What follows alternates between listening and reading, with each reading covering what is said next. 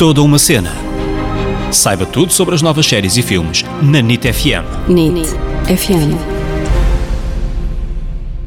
Olá pessoal, bem-vindos a mais um episódio deste podcast que é toda uma cena. Eu sou a Ana Isabel Souza, Ana para os amigos. Eu sou David Correia, David para os amigos. A série desta semana é o The Last Dance e quem ouve este título, The Last Dance, pensa que é um documentário sobre o Michael Jackson e a sua última dança, mas não, meus caros. É um documentário sobre o Michael Jordan e a sua época de ouro na equipa da NBA Chicago Bulls.